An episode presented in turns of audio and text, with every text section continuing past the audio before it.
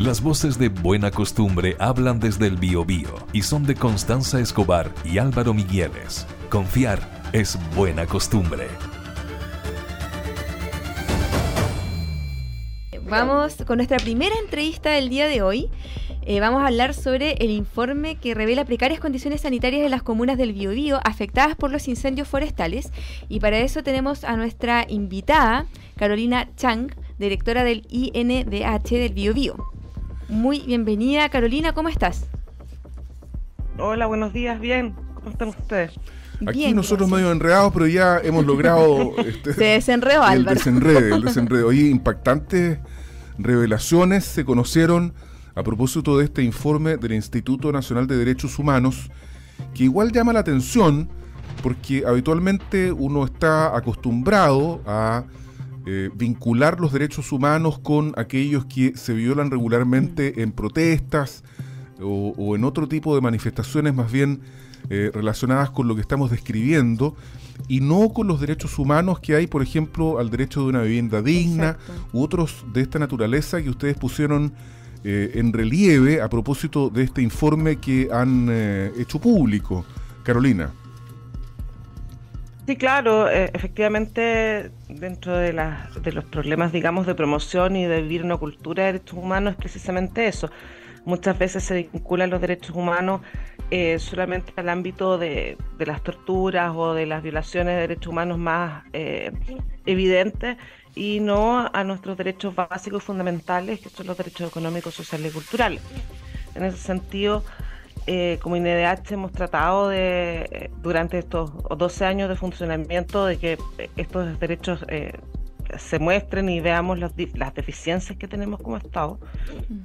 Y, y durante este incendio hay, hay, hay varios datos relevantes. Carolina, de eso mismo queríamos preguntarte nosotros efectivamente, ¿cuáles son las principales condiciones sanitarias que se encuentran como con mayor precariedad? Eh, ¿En qué sectores, cierto? Eh, porque efectivamente los incendios afectaron a muchas comunas, eh, tanto en Ñuble como en Biobío, em, y me imagino que tienen que haber dejado quizás muchas condiciones de, pobreza, de precariedad, quizás volver en, en algunos sentidos, no sé, en temas sanitarios, ¿cierto? Si nos puedes contar qué detalles hay. A ver, mira, eh, la misión eh, propiamente tal fue eh, terminada el mes de mayo cuando vino la directora y previamente a eso nosotros hicimos varias visitas. En ese sentido, primero contarles que efectivamente hay cosas buenas y cosas malas. Dentro de las cosas malas, partiendo por ahí, tenemos dos focos hoy día en la región que son eh, la posta de Colico Alto en la comuna de Santa Juana, la cual fue la única posta que por todos los incendios forestales del año pasado, eh, donde se instaló eh, una carpa donada por un organismo internacional que tenía servicio de salud, pero esa, esa posta, esa carpa no cumple con ningún tipo de condición mínima para que puedan trabajar los funcionarios, no tienen baños, no tienen baños para los usuarios, no hay lugar donde guardar los medicamentos. Eh, y al mes de mayo por lo menos eh, incluso habían tenido ratones eh, y al mes de mayo con las lluvias ya no podía seguir funcionando dicha unidad. Y hasta el momento, por lo menos desde las autoridades regionales, no tenemos respuesta de que exista una, una solución temporal previo a la construcción definitiva de esa posta que efectivamente están los recursos. Esa es una situación. Y la otra situación es la que ocurre actualmente en Punta Lavapiés. En Punta Lavapiés, eh, como ustedes saben, es una caleta que está en la comuna de Arauco y esta caleta eh, fue arrasada por el fuego. Eh, se hicieron las, las viviendas temporales, las personas sí cuentan con sus viviendas, pero no pudieron solucionar el tema del acceso a los baños a los sanitarios, toda vez que ellos usaban eh, fosas sépticas, las cuales también fueron arrasadas por el incendio. Eh, y como esto no ha sido solucionado hasta el día de hoy, eh, esa caleta cuenta con solo cuatro baños químicos con los cuales las personas pueden hacer sus necesidades básicas, sin que exista una solución pronta a aquel problema. Oye, qué terrible, en el fondo, las condiciones que relatas, porque esto también merma mucho la calidad de vida de las personas. Eh, ahora que se acerca el verano, ¿cierto? Las altas temperaturas, el calor, ¿estas condiciones pueden tener eh, o aumentar sus efectos negativos? Bueno, yo creo que en parte, en parte sí. Eh, de hecho, sobre todo en la, situación que está la comuna, o sea, la, la, caleta de Punta Lavapié, puesto que eh, además eh, se han dado vuelta los baños, no se cumple con las condiciones y no se ve que haya una solución pronta. Pero además se acercan los incendios y, y, efectivamente, o sea, se acerca el verano y se acercan los incendios. Mm y efectivamente podemos volver a tener situaciones similares a la del año anterior. Claro, lo que pasa, para explicar algo más, o, quizás con, mayor detalle, lo que ocurre en Punta Lavapié es que las viviendas están ubicadas eh, al, digamos, al otro lado del camino, hacia el cerro, eh, ¿cierto? Y ahí estaban las fosas sépticas.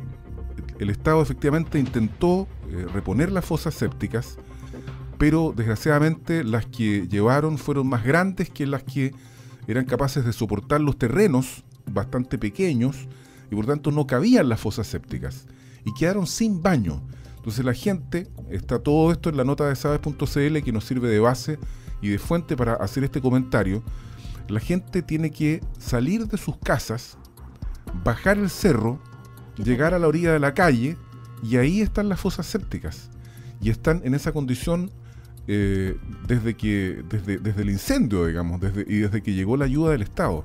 Entonces, a mí me gustaría preguntarle, Carolina Chang, directora del INDH Bio, si es que ustedes han analizado la posibilidad de ir más allá de este informe diagnóstico de la realidad, en donde no se están respetando los derechos humanos, y han pensado en la presentación de alguna acción judicial por, por este tipo de, de anomalías o de violaciones de los derechos humanos. Sí, efectivamente, durante todo el año hemos acompañado a la Caleta en términos de preguntarle a la autoridad regional, eh, mediante los oficios correspondientes, eh, las situaciones que, eh, si, esta situación va a tener solución pronta o, y en definitiva tampoco la autoridad nos ha respondido y en efecto hoy día estamos estudiando la posibilidad de presentar acciones legales. ¿Cuáles podrían ser estas, directora? Eh, a través de los recursos de protección y, y, eh, y, asistir a la Corte de Apelaciones respectiva y que ella resuelva la situación. Ahora, esperamos, por supuesto, que la autoridad eh, realice, digamos, lo que tiene que hacer, toda vez que los incendios ya fueron en el mes, entre los meses de febrero y marzo. O sea, son personas que han estado en esta situación ya casi nueve meses. Claro. Ahora, lo que voy, el comentario que voy a hacer ahora escapa absolutamente, digamos, al informe de la directora o del INDH Bio, Bio simplemente es un comentario personal, así que le pido me excuse, directora, pero llama mucho la atención lo que está pasando particularmente en Punta Lavapié, porque este, este lugar que fue, digamos, arrasado por el incendio de enero de este año, fue un lugar que visitó el presidente de la República, en, donde él se comprometió a la solución de los problemas. Entonces llama la atención que no haya lo que le llaman un, seguimiento de los compromisos presidenciales para que estos efectivamente eh, tengan una solución. Por lo tanto, si es que aquí la primera autoridad del Estado viene y suscribe un compromiso con los habitantes para resolverles un problema, y, este no ocurre, y esto no ocurre, entonces, ¿qué se puede esperar para otro tipo de conflictos más o menos similares, de tragedias que las hemos tenido y muchas durante todo este año, eh, si es que no hay un compromiso presidencial? Ahí estamos viendo videos precisamente del presidente Boric en su visita, que fue pocos días después de la tragedia, en donde él saluda a los vecinos y, etcétera, hace una serie de compromisos. Entonces ahora sí vuelvo con, con usted, Carolina Chan, como directora del INH, del INDH BioBio, esta, esta eh, digamos, recuerdo o estos oficios que ustedes le han mandado a la delegación presidencial simplemente no han tenido respuesta, es decir, la respuesta ha sido cero o, ha habido alguna explicación de por qué no se ha cumplido con los compromisos de resolver estos problemas de habitabilidad de la gente de Punta Lavapié no, en definitiva no hemos tenido respuestas, se los he enviado también a la autoridad local, eh, que es la alcaldesa también, eh, pero no, no hemos tenido respuesta. Bueno, le queremos agradecer mucho, Carolina Chang, por, primero por este informe, que cambia de, alguna forma el foco de la labor del Instituto Nacional de Derechos Humanos, que ya lo decíamos al principio de esta conversación, estaba más bien vinculada con las violaciones a los derechos humanos en, en protestas, en manifestaciones, en donde los agentes del Estado golpean, torturan o violan los derechos humanos de los manifestantes y pone el foco en esta otra visión que a mí me gustaría que usted eh, en este caso pudiese terminar la entrevista o la conversación que hemos tenido eh, señalando con precisión cuáles son los derechos humanos que se estarían violando, por ejemplo, en, en Punta Lavapié. ¿Cuáles son aquellos que deberían ser este, defendidos por el Estado y sin embargo no está ocurriendo así? Sí, efectivamente aquí hay derechos básicos como son, bueno, igualdad y no discriminación y también eh, lo que dice relación con acceso al agua potable, a la salud, al, saneamiento. Eh, el derecho al saneamiento es algo que, accedemos el 99,9% de las personas que habitan el territorio de la República y hoy día hay 280 personas que no acceden a ello y que no tienen ninguna solución. Oiga, última pregunta. El INDH eh, es, eh, en este caso, es una política de la región del Biobío el haberse ocupado de, de estos derechos que están siendo vulnerados o es una política nacional? Lo que pasa es que nosotros anualmente hacemos un informe que viene la situación de los derechos humanos a nivel país y ahí por lo general, eh, o sea, siempre vienen otros derechos básicos que son este tipo de derechos que tenemos acceso a todas las personas y que eh, no se cumplen como, como es debido.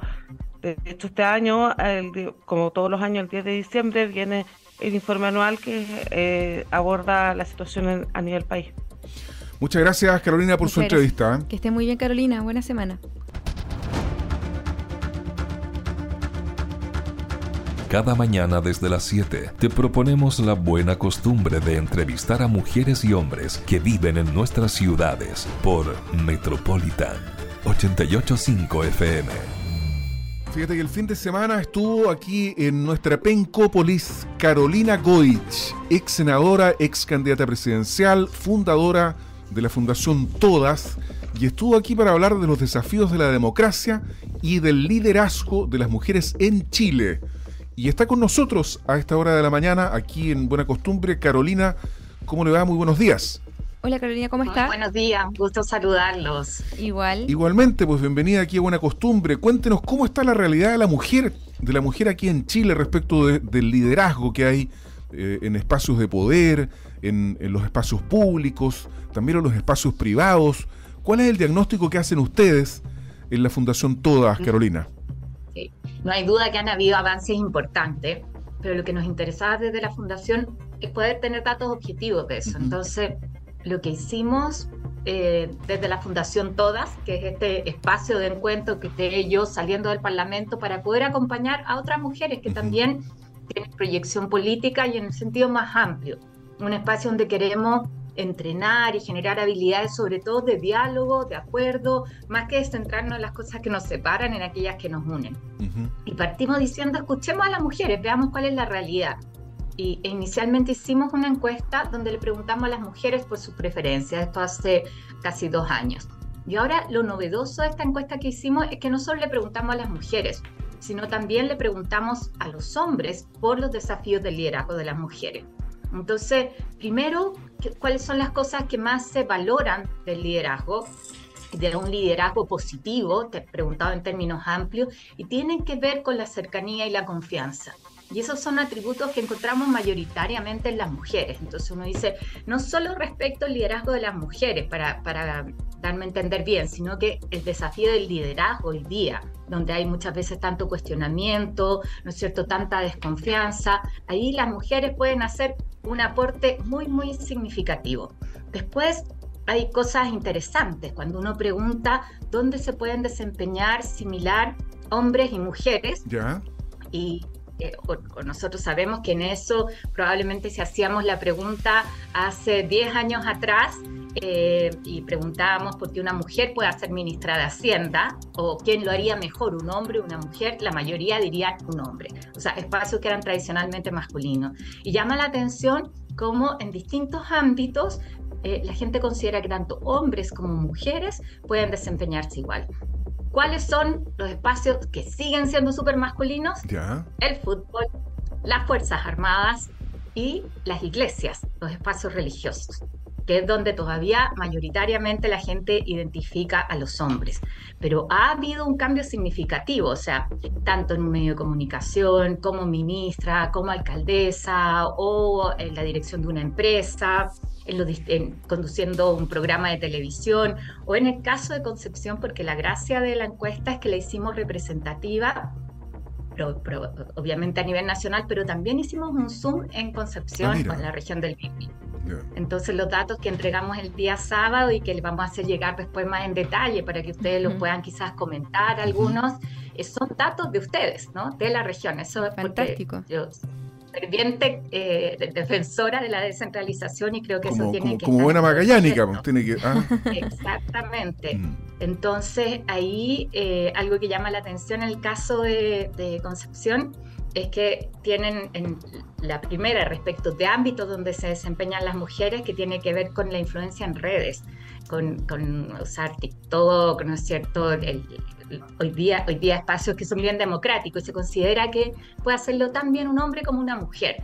Es el, que está primero en la lista. Y uno dice cómo la tecnología en eso abre oportunidades para las mujeres eh, que antes no estaban, ¿no? Eh, espacios que, en términos de igualdad de oportunidades, uno lo mira con, con el Zoom de la equidad de género, están muy disponibles. No así, como les digo, los últimos, creo que, el caso de la iglesia era donde todavía hay... De Fuerzas Armadas.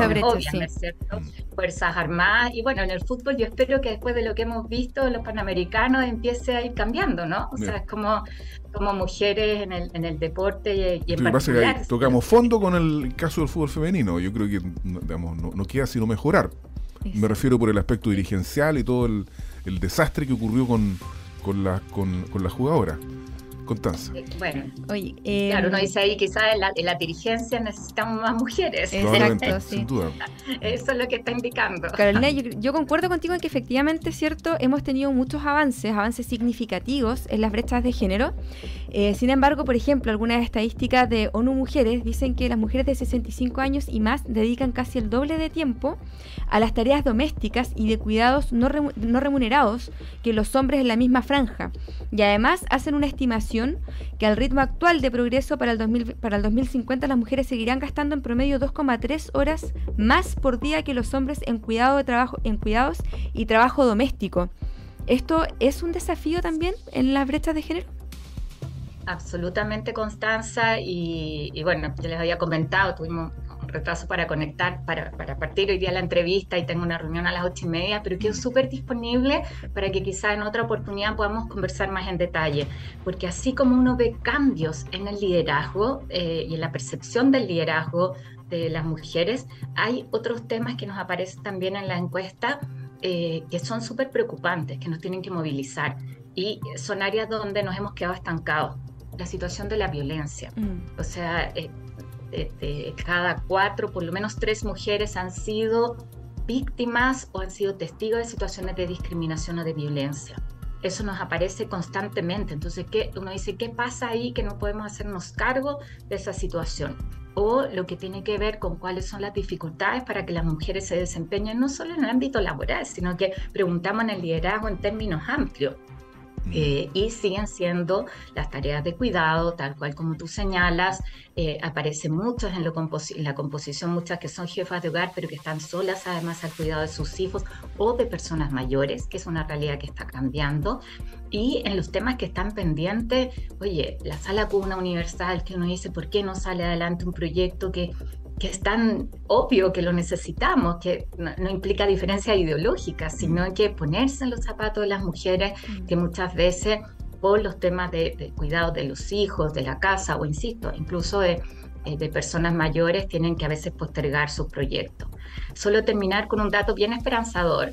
Cuando preguntamos, eh, hay varias afirmaciones, entonces vemos si la gente está a favor o en contra, está muy de acuerdo o en desacuerdo, y algo donde está muy en desacuerdo y coincide con los datos nacionales, más del 70% considera que no puede ser que una mujer tenga que eh, dejar eh, su familia, ¿no? dejar sus temas personales más bien para poder desempeñarse en ámbitos de liderazgo. O sea, que no puede ser incompatible. A mí me parece muy bien que eso esté tan claramente arraigado en la gente, pero tenemos el desafío de ver cómo eso se garantiza en la práctica. Y para eso, no solo las mujeres son responsables, que es el, el sentido de esta encuesta, sino también como hombres y mujeres colaboramos. Carolina Goitz, la dejamos invitada a que venga, cuando venga a Concepción, nos venga a visitar aquí a Metropolitan FM, ya están los, los datos ahí, la gente que trabaja con usted, para que podamos conversar más larguito de este tema y otros, porque nos interesa también conocer su visión del país, no solo en cuanto fundadora de la Fundación Todas, sino también como líder política. Así que eh, invitada queda pues, cuando venga a Concepción de nuevo para que nos venga a ver aquí a Metropolitan FM. Le mandamos un abrazo. Un gusto, Carolina. Muchas gracias. Muy buenos días. Hasta luego. Hasta pronto. Buena costumbre de Metropolitan 885 FM es también una emisión multiplataforma para empezar el día informados.